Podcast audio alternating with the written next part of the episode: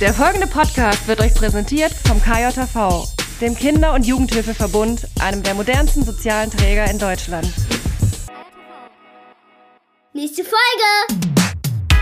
Und los geht's! Wie gesagt, ich habe äh, das Konzept an der Uni kennengelernt, also direkt beim Professor Jean-Paul Martin. Ich habe bei ihm studiert und an der Uni hatten wir dann die Möglichkeit, äh, bei ihm, weil der hat nebenbei noch am Gymnasium unterrichtet, und wir hatten die Möglichkeit, bei ihm äh, zu unterrichten. Ist ja praktisch. Praktisch-pädagogisch. Der pädagogische Podcast. Mit Jens und Dirk. Und mit euch da draußen auch wieder herzlich willkommen zu einer neuen Folge Praktisch-Pädagogisch und Yeah. yeah. Und mal wieder, muss ich sagen, sind wir nicht alleine heute, denn wir haben heute einen wunderbaren Gast bei uns. Und zwar ist Isabel Schuhladen bei uns und die ist nicht nur in Anführungsstrichen Mutter, sondern ähm, sie bringt auch noch viele andere großartige Dinge heute im Gepäck mit. Da sprechen wir gleich drüber. Die, sie lebt in Bayern, ähm, ist Lehrerin an einer Realschule und was ich so großartig finde, sie ist ehemalige Schülerin von Jean-Paul Martin, über den wir ja auch schon gesprochen haben und bestimmt auch in Zukunft noch das ein oder andere Mal drüber sprechen werden und ist eine praktizierende Expertin für die Lernmethode Lernen durch Lehren, kurz LDL. Herzlich willkommen, Isabel. Ja, hallo ihr zwei. Liebe Grüße aus Bayern. Äh, ich Hi. freue mich sehr auf das Gespräch und schon mal vielen, vielen Dank für die Einladung. Ah, sehr gerne doch. Schön, dass du dir die Zeit für uns heute nimmst. Bitte schön. Ja, und Vor allem mit äh, dem Thema. Ich bin, ich bin ja. super gespannt. Ja. Also äh, Lernen durch Lehren, äh, voll dabei. Ja. Das können ihr mal alle mal die Hand heben von, von unseren Zuhörenden, die das, die das schon mal gehört haben, die das kennen. Genau, wir zählen durch. Ja, vielleicht sind ja sogar welche aus Bayern dabei, die das vielleicht sogar schon in der Schule schon mal hatten. Wir haben ja auch sehr, sehr junge äh, Zuhörer und Hörerinnen. Ähm, wir haben uns so überlegt, also für alle die, die es halt noch so gar nicht kennen, dass wir mal so einen kleinen soften Eingang einfach machen. Was, was ist eigentlich Lernen durch Lehren? Also ist das jetzt irgendwie ein neues Schulsystem? Ist das jetzt eine Unterrichtsstunde, ein Unterrichtsfach? Was, was hat es damit eigentlich auf sich, ähm, Isabel? Willst Vielleicht du auch so die, die Hm? Personalfrage, vielleicht klärt das dadurch. Ne? Könnte man ja auch denken, dass dann Lernen durch Lehren, das, das, äh, da kann man ja viel Personal sparen. Also das wird's wahrscheinlich Ach, du bist schon im sein, ne? Wirtschaftlichen gerade. Genau. ja, Also in Fachbüchern oder zum Beispiel in der Literatur hören wir oft oder lesen wir oft, dass Lernen durch Lernen eine Methode ist. Seit vielen, Hm. vielen Jahren, äh, ich glaube seit 1999, beschäftige ich mich mit dieser Methode. Und ähm, ich habe festgestellt im Laufe der Zeit, Lernen durch Lernen ist viel, viel mehr als eine Methode. Ich rede jetzt sogar vom äh, Konzept, Lernen durch Lernen Konzept Mhm. und Mhm. seit ein paar Monaten schon äh, die Haltung. Also für mich ist Lernen durch Lernen eine Haltung. Denn äh, Mhm. wir verbinden oft Lernen durch Lernen mit dem Schulkontext. Und ähm, für mich ist Lernen durch Lernen ein Alltag. Also im Alltag äh, erlebe ich täglich Lernen durch Lernen, wenn ich in der Arbeit bin und äh, auf der Straße, beim Einkaufen, also eigentlich überall. Deshalb rede ich jetzt eigentlich von Haltung und nicht mehr von Methode.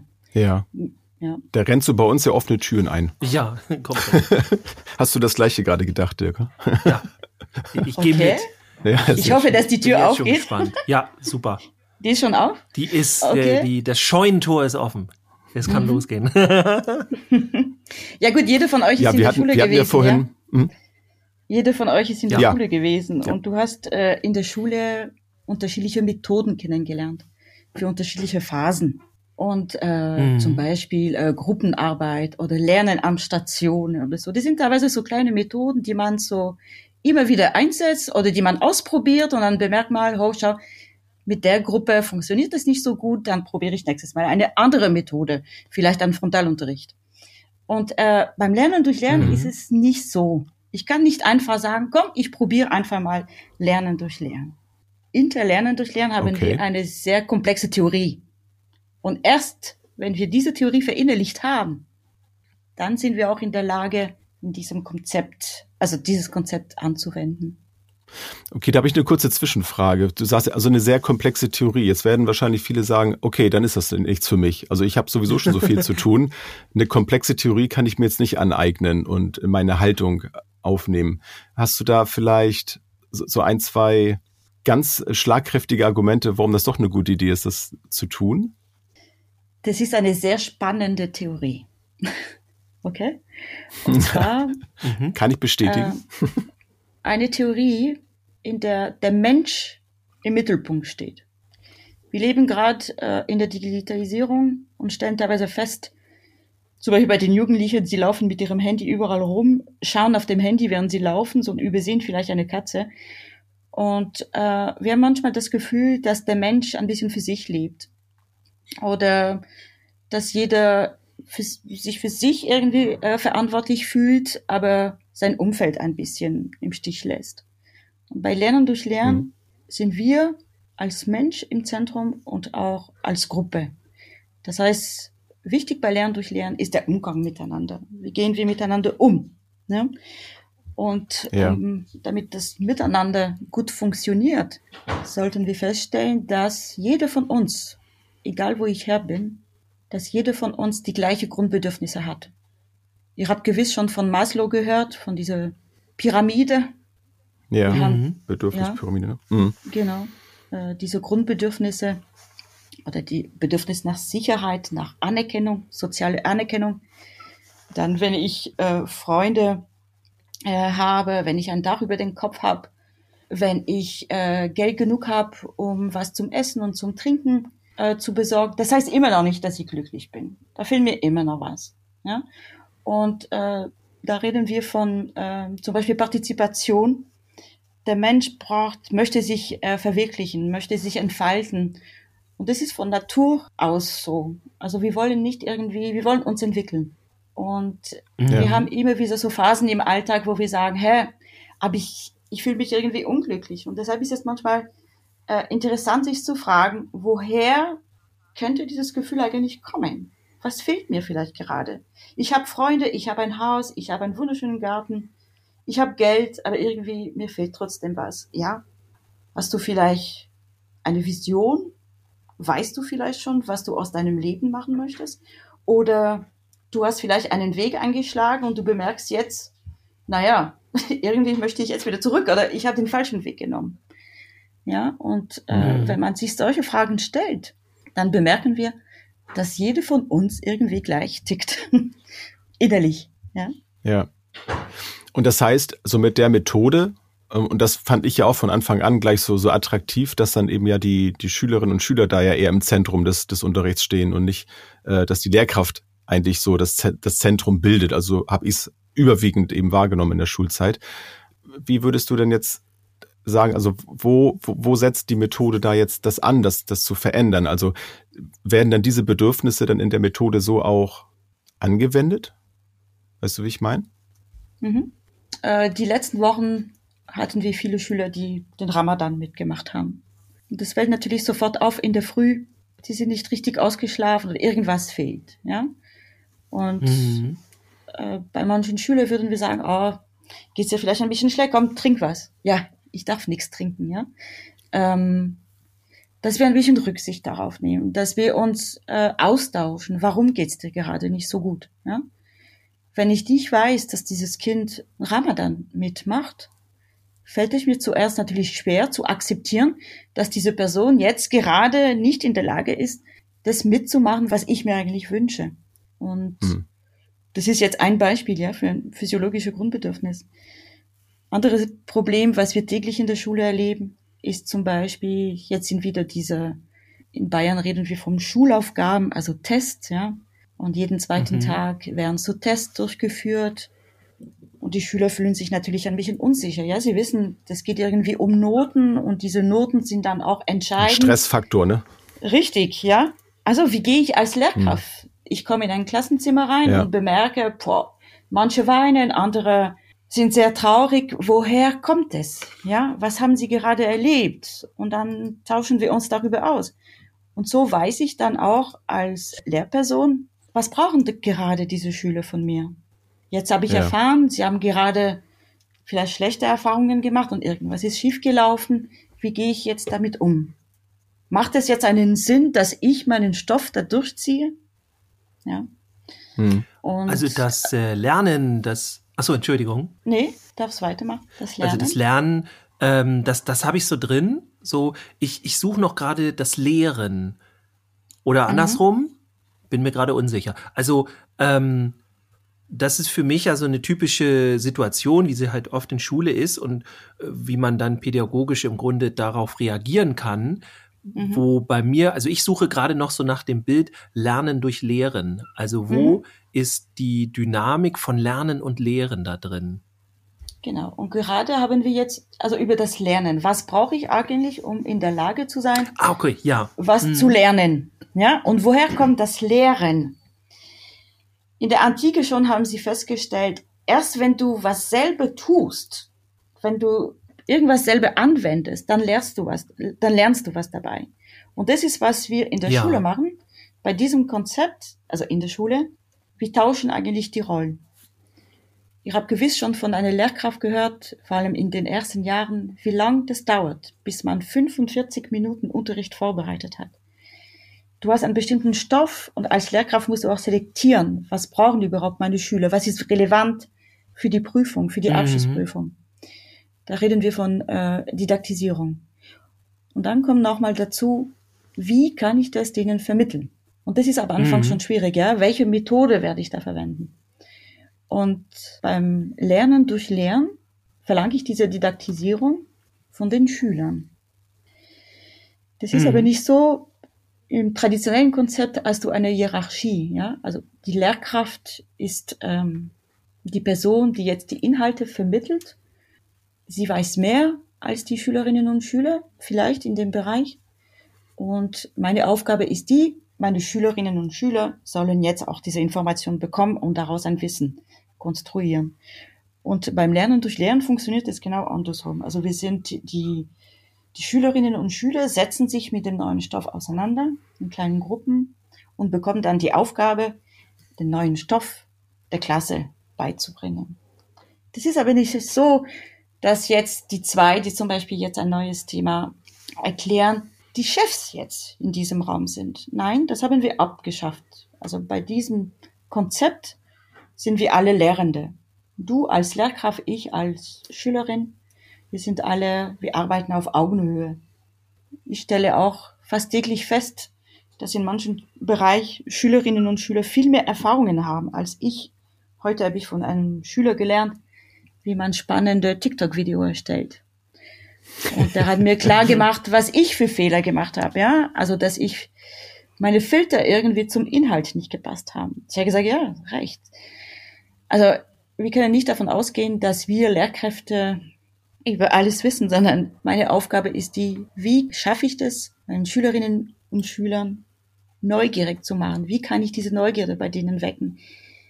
Wo kann ich da anknüpfen? Was von diesen In Inhalten, wodurch ich eigentlich Neugier bei den Schülern wecken kann, was ist dabei wichtig zum Beispiel an Kompetenz? Was ist da wichtig an Inhalte, die sie wahrscheinlich für die Zukunft brauchen könnten oder für die aktuelle Zukunft brauchen können? Also diese Selektion. Und das machen wir dann äh, gemeinsam. Das heißt, nicht nur ich selektiere für sie, sondern gemeinsam selektieren wir. Das heißt, wir gucken richtig über den Tellerrand und wir bleiben nicht in unserem Raum, sondern wir gucken, dass wir uns so schnell wie möglich nach außen vernetzen mit anderen Klassen. Das muss nicht der gleiche Jahrgang sein. Und äh, dass wir vielleicht auch über die Grenzen gucken, ja, uns mit anderen äh, Schulen vernetzen. Und das ist dann das Thema auch Partizipation. Ja? Mit dem, was du jetzt im, in der Schule gelernt hast, du hast es verinnerlicht und was machst du jetzt damit? Ja? Und denen ja, so schnell wie möglich. nicht, ne? Genau. Und meine Aufgabe ist Ja. ihnen auch so schnell wie möglich eine Bühne anzubieten, wo sie das zeigen können, wo sie dies auch anwenden können. Ist das denn so, wo du gerade das mit der Bühne sagst, ne? Ähm, Ich habe also in meiner Schulzeit sehr, sehr wenig vor der Klasse stehen müssen und etwas erklären müssen. Also es war, wenn überhaupt, war das etwas, man musste ein Gedicht aufsagen oder man musste mal an eine Landkarte kommen und äh, irgendwelche Sachen zeigen oder an der Tafel irgendwas anschreiben so. Aber es war sehr selten so, dass ich nach vorne gehen musste und irgendwas erklären musste.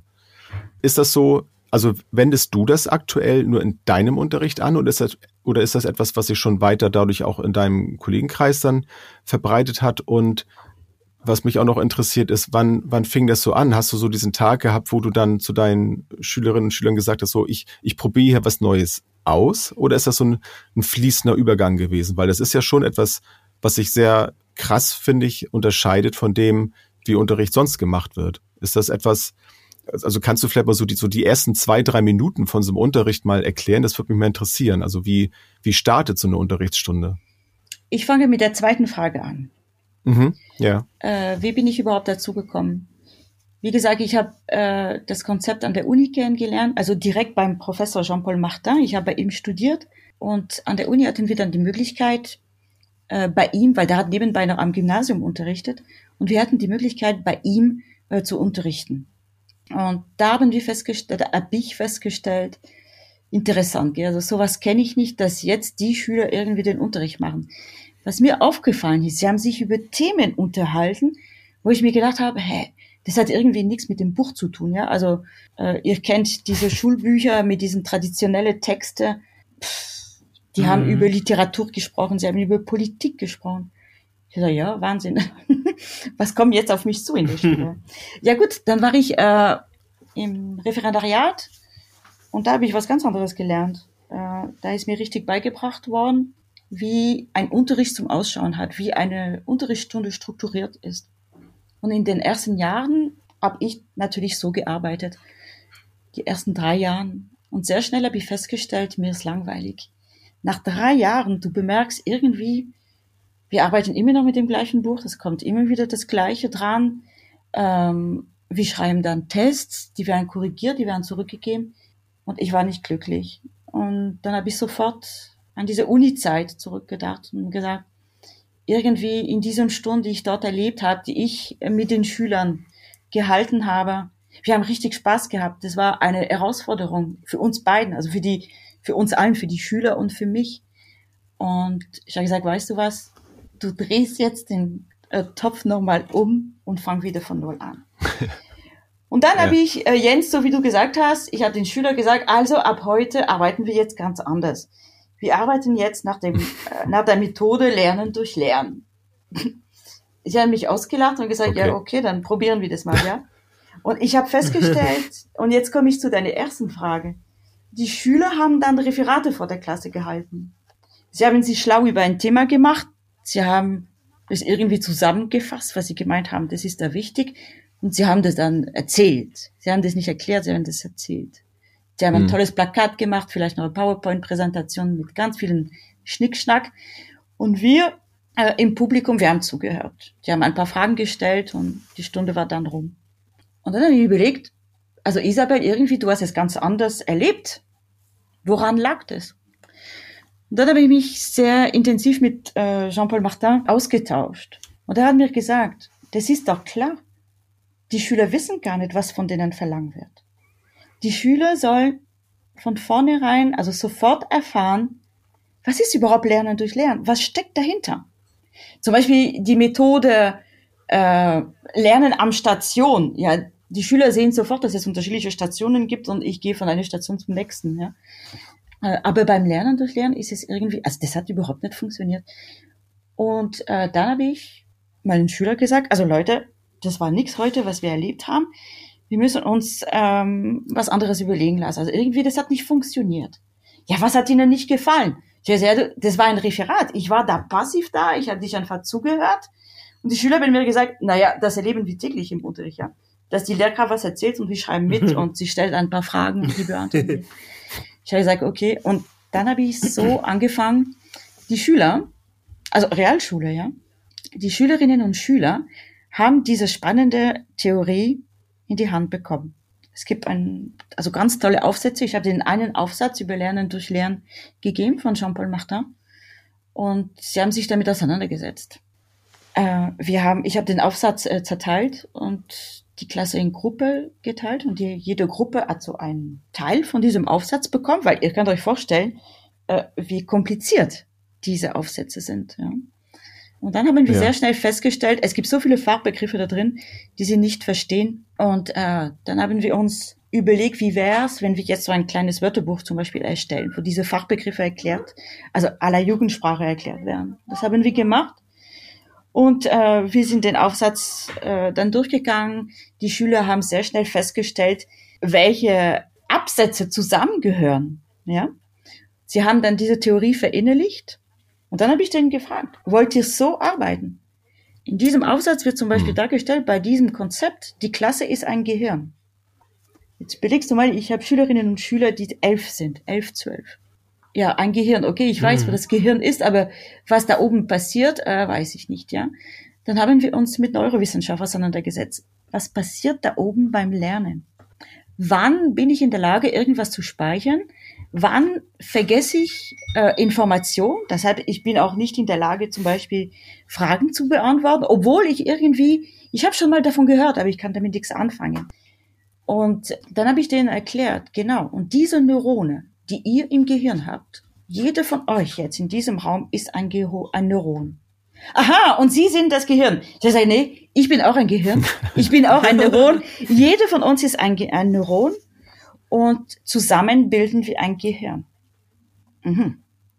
Und dann haben wir uns Ich Bilder meine, das ist ja auch schon mal neu, ne? dass ihr euch miteinander vernetzt. Ne? Also das ist es dann ja in dem Moment im wahrsten Sinne des Wortes. Also das Bild, was du dann aufgemacht hast von so einem Gehirn, findet dann ja auch in der Klasse dann statt. Also die Beziehung, da sind wir wieder beim Thema, ne, Dirk? Beziehungsarbeit, ne? wie wertvoll das ist, dass man Mhm. Ja. sich mit den, mit den Menschen halt wir- vernetzt dann, ne? auf der Beziehungsebene. Hm. da haben wir dann Bilder von diesem, vom Gehirn angeschaut. Und komischerweise, diese Neurone sind miteinander vernetzt. Da sieht man doch diese Striche, ja, und diese Synapse. Das blinkt manchmal. Ja, wie schaffen wir das, dass es bei uns auch blinkt, ja? Dass wir auch uns so gegenseitig vernetzen. Ja, erstmal Mhm. wollen wir mehr voneinander erfahren. Wer bist du? Was hast du für Talente? Was hast du für Potenzial? Was interessiert dich? Ja? Und diese Neurone, wenn sie Inhalte haben und sie bemerken, hey, schau mal, mein Nachbarneuron, äh, das klingt irgendwie ein bisschen ähnlich oder sie könnte mich brauchen, pup, sie vernetzen sich. Und diese Vernetzung ist am Anfang ganzen dünnen Weg, sehr fragil, ja. Und umso öfters dieser Weg benutzt wird, das ist wie beim Fahrradfahren. Du möchtest zum Supermarkt fahren und sie haben gerade einen neuen Fahrradweg gemacht. Da sind noch ganz viele Steine am Boden. Wenn du das erste Mal auf dem Weg fährst, fühlst du dich unsicher. Das heißt, du passt richtig auf. Beim zweiten Mal weißt du, oh, heute muss ich aufpassen, da waren gefährliche Steine auf dem Weg. Du bist nicht der Einzige, der drauf fährt, und mit der Zeit wird der Weg immer glatter.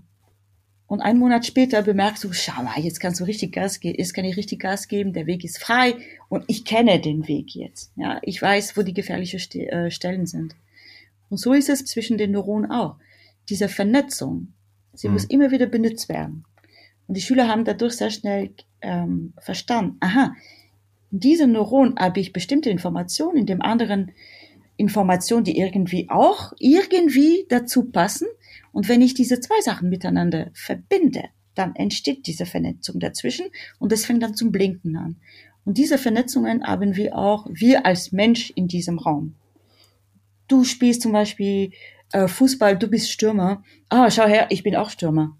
Ja, guck mal, dann haben wir äh, Gemeinsamkeit. Ja, das heißt, du hast ein bestimmtes Wissen wahrscheinlich. Du, äh, du hast äh, die letzten Monate sehr viele Tore geschossen, ich nicht. Komm, das wäre vielleicht sinnvoll, uns äh, auszutauschen, dass ich von dir was lerne. Mhm. Und so ist es dann äh, im Unterricht. Ich, ich überlege gerade, ich versuche ja so ein bisschen kritischer drauf zu gucken, ne? weil ich mich ja auch gefragt habe, warum hat sich das Prinzip, so diese Methode, nicht durchgesetzt bislang? Also bislang bei allem, was du erzählt hast, auch durch diese Haltung, die das hat, ist es doch eigentlich auf so gut wie jede Unterrichtsstunde anwendbar. Oder gibt es da Unterrichtsfächer, wo du sagen würdest, da würde es nicht funktionieren? Es funktioniert überall. Und warum? Weil wir Menschen sind. Und ähm, diese, also sag mal, Methode oder das Konzept wurde in den 80er Jahren von Jean-Paul Martin verfasst, also gegründet. Das ist der Vater von Lernen durch Lernen. Da hat sich natürlich äh, auch, der hat viele, viele Theorien da reingepackt, ja, wie, wie Maslow oder viele auch aus der Neurowissenschaft, Neurowissenschaft aus der ähm, Psychologie. Und er hat festgestellt, in den 80er Jahren, ich möchte, dass meine Schülerinnen und Schüler am Unterricht teilhaben. Und nicht nur, dass sie konsumieren, sondern dass sie sich selber, dass sie selber denken, dass sie neugierig sind, dass sie sich viele Fragen stellen und dass wir gemeinsam äh, versuchen, Antworten auf diese Fragen äh, zu entwickeln, um miteinander weiterzukommen. In den 80er Jahren Hm. war das irgendwie zu früh. Wir waren gar nicht so weit. Und heute jetzt Ja, mit der Digitalisierung sein, ja. Hm. stellen wir fest, ähm, in der Digitalisierung sollen wir eigentlich diese nicht digitalen Kompetenz stärken. Die digitale Kompetenz natürlich auch, aber auch die nicht digitalen. Und das hat äh, Döbli Höneger schon 2017 äh, verschriftlich. Ja, also wir haben am Anfang gedacht, äh, ja, jetzt kommt die Digitalisierung, also jetzt wird alles digital. Und sehr schnell haben wir festgestellt, nein, der Mensch ist wichtig, der Umgang miteinander, die Art und Weise, wie wir miteinander umgehen. Hm. Und die Konsequenz äh, haben wir sehr schnell, also jeder von uns, ja, online äh, kennengelernt. Wie schnell äh, Mhm, Nachrichten ja. sich verbreiten. Und äh, in den 80er Jahren, überleg Ja, mal, ja Jean-Paul Martin Mhm. hatte schon diese Gedanken. Der hat in den 80er in seiner Theorie schon darüber gesprochen. Wir müssen Projekte machen. Die Schüler müssen sich mit anderen Schulen vernetzen, mit anderen Ländern vernetzen. Als ich bei ihm in der Uni war, der hat uns einfach so nach Istanbul geschickt. Uns gesagt, was interessiert euch überhaupt? Äh, Und wir hatten diese ähm, islamische Welt.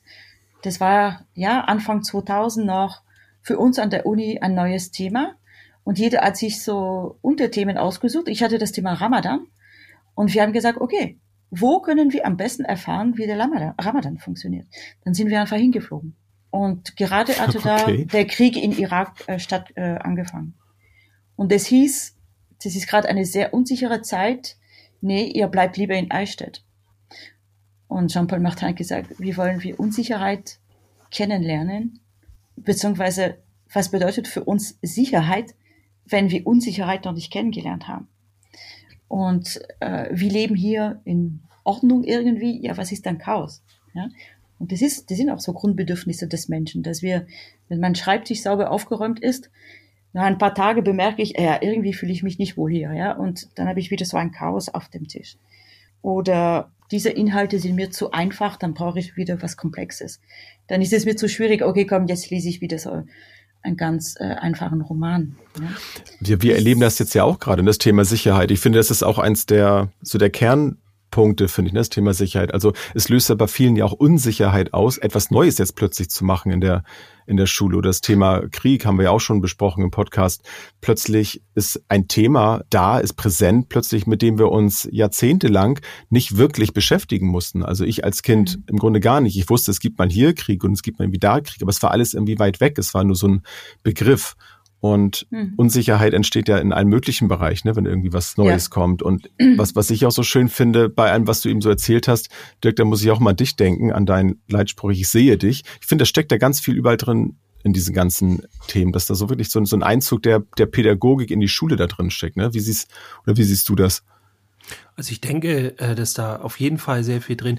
Ich überlege die ganze Zeit, dass das, glaube ich, die Umsetzung ist ein bisschen schwer. Also ich finde die genau richtig, ähm, weil ich glaube, vielen fällt der Zwischenschritt schwer.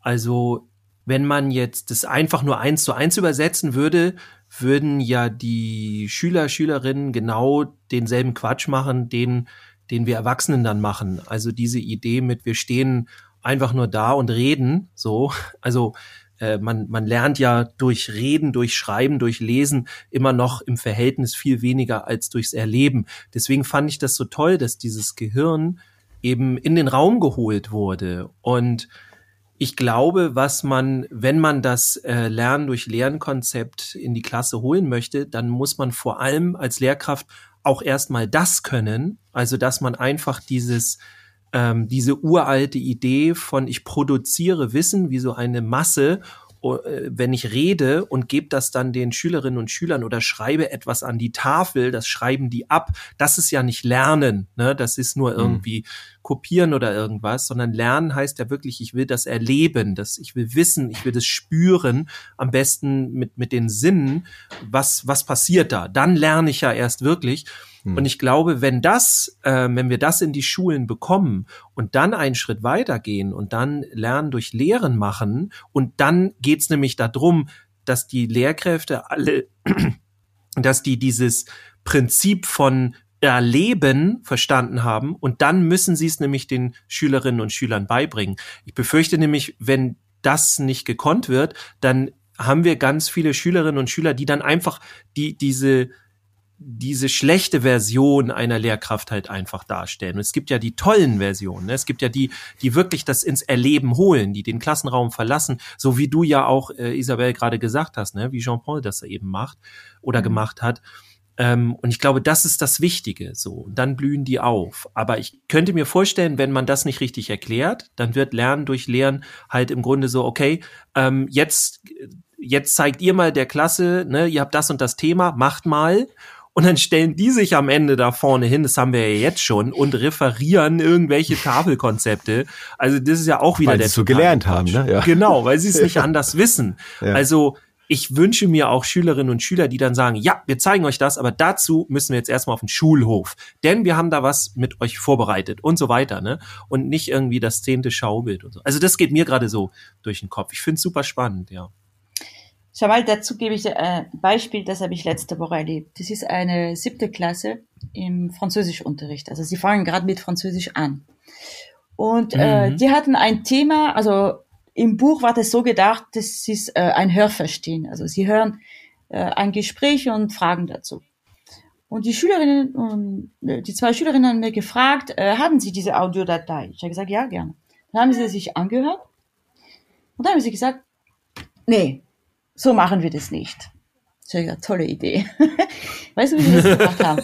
Also es gab äh, vier große Absätze in diesem Text, okay? Also vier Phasen im Text. Die haben die Klasse aufgeteilt und äh, jede Gruppe hat so einen bestimmten äh, Teil vom Text dann bekommen. Die Schüler haben sich mit dem Text auseinandersetzen müssen, da waren ganz viele neue Begriffe drin, neue Grammatik, neues Thema, ja. Und mhm. äh, sie haben dann den Text aufnehmen müssen. Okay, ja gut, das ist ein neues Wort. Äh, wie soll ich wissen, wie man das ausspricht, ja?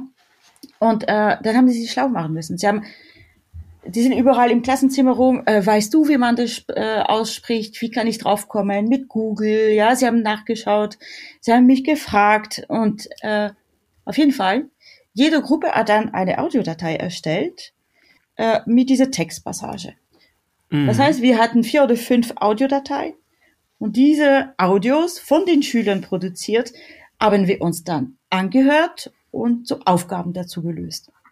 Und ich fand die Idee genial. Warum sollte ich diese Audio vom, äh, vom Buch übernehmen? Warum? Da mhm. reden sie fehlerfrei und ja. Cool. Und da sind wir gerade beim Thema Fehler. Dank Fehlern kommen wir eigentlich weiter, weil wir bemerken, schau her, wie ich das bis jetzt gemacht habe, das hat nicht funktioniert, also irgendwas muss sich verändern. Ja? Und äh, diese Fehlerkultur pflegen wir als Baby äh, schon sehr. Äh, wie haben wir das Laufen gelernt? Die Mama hat sich davor hingestellt und hat mir gezeigt, wie ich, wie das Laufen funktioniert. Nein, ich bin selber auf die Idee gekommen. Ich habe probiert, ich habe x Beule äh, gehabt. Ich bin dann ins Krankenhaus gelandet, weil ich genäht werden musste. Ich habe was erlebt, äh, Dirk, was du vorher gesagt hast. Und das habe ich mir mhm. gemerkt. Hä, letztes Mal habe ich das so gemacht, also irgendwie, das war nicht so toll. Äh, jetzt probiere ich das mal anders. Ja? Dann schimpft die Mama, weil alles, was auf dem Tisch ist, äh, fällt runter. Gut, jetzt habe ich wieder Ärger. Funktioniert wieder nicht, ja? Habe ich wieder was falsch gemacht. So, und so lernen wir als Baby. Das gleiche dann mit dem Fahrradfahren. Und irgendwann mal, also ich erlebe das bei meinen Kindern in der Grundschule, da wird dann schon gesagt, wie du zum Arbeiten hast. Und das ist neu und schau mal, wir machen das so und so und so. Okay, und du führst das einfach aus, ja. Natürlich bauen sie auch so äh, Ideen ein, wie die Schüler sich ein bisschen mehr einbringen können. Wir haben festgestellt, Lernen durch Lernen funktioniert auch in der Grundschule. Ja, wir haben eine Kollegin, die heißt Laura Kau, auch eine ehemalige Schülerin von Jean-Paul Martin. Also sie war sogar bei ihm äh, am Gymnasium und dann an der Uni. Und sie unterrichtet so in eine Grundschule und sogar eine Förderschule. Jens, du hast vorher gefragt, ähm, gibt es bestimmte Fächer, wo es funktioniert, gibt es bestimmte Klassen, hm. bestimmte Gruppen, wo es funktioniert. Oder wo es nicht funktioniert, ne? Hm. Funktioniert überall. Ja, ja ich habe auch gerade so überlegt, es ist ja von der von der Methodik her auch so, ähm, also viele stellen sich ja auch die Frage beziehungsweise kritisieren, in der Schule lernt man ja nichts fürs Leben. So, es sind ja alles nur Sachen, die wir machen müssen und an die wenigsten Sachen erinnern wir uns.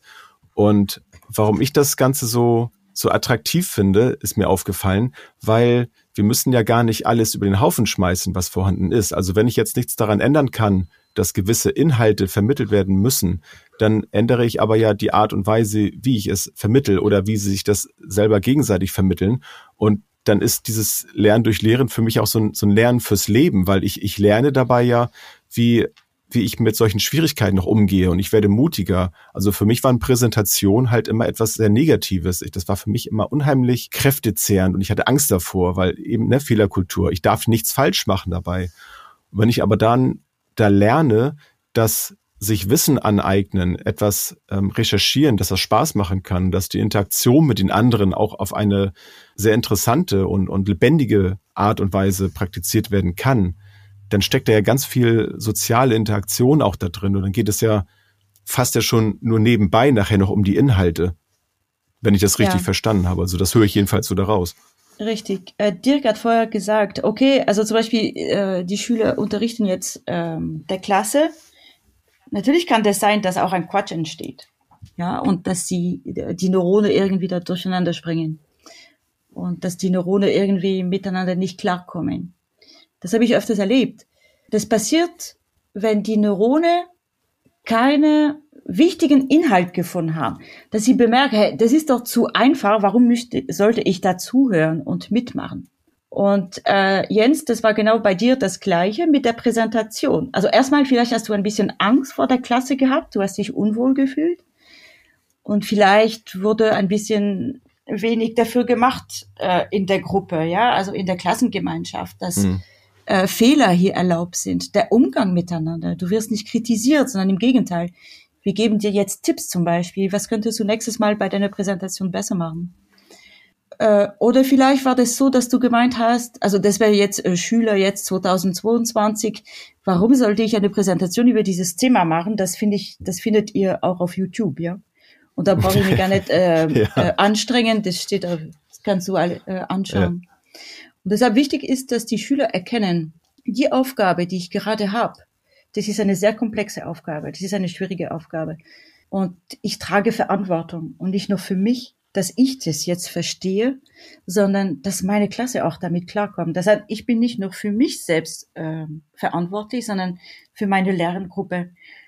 Wir erleben zum Beispiel so kleine Sachen wie, es gibt dann einen Plan, ja, wann welche äh, Gruppe dran ist.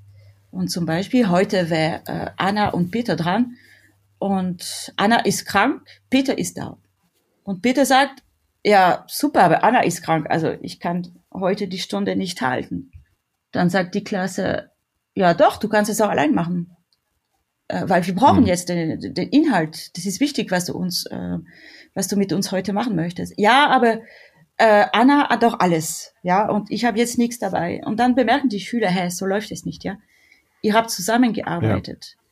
Ja. Äh, jeder von euch hat alles dabei. Sogar wenn Anna krank ist, du bist da, wir brauchen dich. Und das erleben sie einmal, okay, also da kann die Stunde nicht stattfinden. Konsequenz. Wir haben jetzt Verspätung, wir kommen nicht mhm. voran. Obwohl unser Projekt nicht zu Ende ist. Und so ticken auch Neurone. Mhm. Wir machen erst Pause, wenn wir unsere Aufgabe gelöst haben, wenn wir das geschafft haben.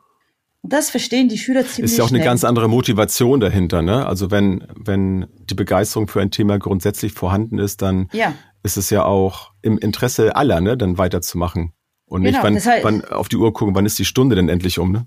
Ja, genau. Und das heißt, wie reagiere ich jetzt mit Peter? Entweder ja. sage ich ihm, eine Lehrkraft könnte ihm sagen, okay, dann du bekommst die Note 6, weil du nicht in der Lage bist, jetzt, äh, was von dir verlangt ist, äh, durchzuführen. Also 6. Hm. Ich mache das nicht so. Ja. Warum? Ich möchte gern, dass Peter lernt, äh, wie wir ihn brauchen. Und Peter hat sich damit mhm. auseinandergesetzt und ich weiß, weil ich bin dabei, wenn sie ihre Stunden vorbereiten. Ich weiß, was sie die zwei vorhaben. Ich habe gesagt, weißt du, Peter, heute bin ich die Anna. Ja, und ich übernehme jetzt die Aufgabe von der Anna. Und äh, wenn du ein bisschen unsicher bist oder wenn du jetzt, wenn du nicht weiterkommst oder so, ich bin da. Und dann sagt die Klasse auch, ja, Peter, wir sind auch da. Also komm, auf geht's, wir unterstützen dich und wir ziehen das durch. Ja. Das heißt, jeder zeigt Verständnis dafür und wir unterstützen uns dann gegenseitig. Ja, sehr viel soziale Interaktion da drin. Ne? Also höre ich mal wieder daraus. Ich überlege jetzt gerade, ähm, während du ähm, gesprochen hast, auch hinsichtlich der Zeit. Also wir haben ja schon einen sehr umfangreichen Einblick jetzt in die Theorie bekommen, also um zu verstehen, was, was Lernen durch Lehren bedeutet. Und ich überlege jetzt gerade, ob wir das vielleicht so machen, dass wir diese Praxisanwendung, also wir haben ja schon viel drüber gesprochen, ne, wie, wie du damit umgehst, was du machst. Und wir wissen ja auch, dass viele äh, Lehrerinnen und Lehrer uns ja auch zuhören und wir sind ja ohnehin in den letzten Wochen immer wieder dabei, über Schule zu sprechen, haben ja auch spezielle Folgen dazu gemacht. Ob wir es dann so machen, dass vielleicht diesen Praxisanteil, wenn ihr Lust habt, dann schreibt uns doch mal an, ob ihr da wirklich Tools braucht für die Klasse und dann, was hältst du davon, Isabel, wenn wir dann noch eine zweite Folge dann machen, wo du in diese Praxis ähm, Sehr Themen gerne. so reingehst. Das, äh, Sehr gerne. Und Ja. ich möchte gerne, Dirk, was hältst dass, du davon? die, dass die Zuhörer, dass es denen nicht langweilig wird zwischen den zwei Folgen und dass diese Neugier, weißt du, da bleibt. Und deshalb möchte ich denen mal eine Frage stellen. Und zwar, ihr habt doch gefragt, das ist ein altes Konzept. Warum hat es sich nicht äh, durchgesetzt? Das hat sich schon in manchen Bereichen durchgesetzt. Also bei uns in Bayern im Lehrplan steht Lernen durch Lernen. An den Unis auch, ja. Und dann können wir uns vielleicht überlegen, warum gibt es vielleicht äh, Lehrkräfte, die sagen, nein, ich komme mit diesem Konzept nicht klar. Woran kann das liegen? Ja, finde ich super. Also schreibt uns das gerne. Äh, genau die Antwort auf die Frage werden wir euch auch mal bei Instagram fragen. Also sagt uns gerne, ähm, ob ihr das machen würdet oder ob ihr das nicht machen würdet. Vielleicht habt ihr das jetzt auch das erste Mal gehört und denkt so, oh, das probiere ich jetzt mal aus. Ähm, ich warne allerdings ein bisschen davor zu denken, na ja, das mache ich eh schon, weil wir machen ja hier äh, äh, Projekte und so weiter. Guckt da lieber noch mal ganz genau hin, ob das wirklich Lernen durch Lehren ist oder geht es dann nur darum, da irgendwie ähm, was vorzumachen, äh, was darzustellen, äh, irgendein Projekt zu zeigen oder so. Und schreibt uns das gerne. Und schreibt uns gerne, ob ihr vielleicht sogar Erfahrungen jetzt kurz damit macht äh, oder was ihr damit vorhabt. Und dann, äh, ja, wenn ihr Lust habt, sehen, hören wir uns. Sehen, sehen tun wir uns ja nicht. Hier im Podcast hatten wir schon mal. Ne? Äh, hören wir uns in der nächsten Folge. Ja. Und dann geht's wieder zur Sache. sehr schön, ich freue mich drauf. Ja, dann für heute erstmal vielen Dank, Isabel. Ja, vielen Und- Dank Ja, dann bis, für diese tolle bis zum nächsten. Mal. ja, sehr gerne. Ciao. Danke auch. Tschüss. Tschüss. Ciao. Tschüss, bis zum nächsten Mal.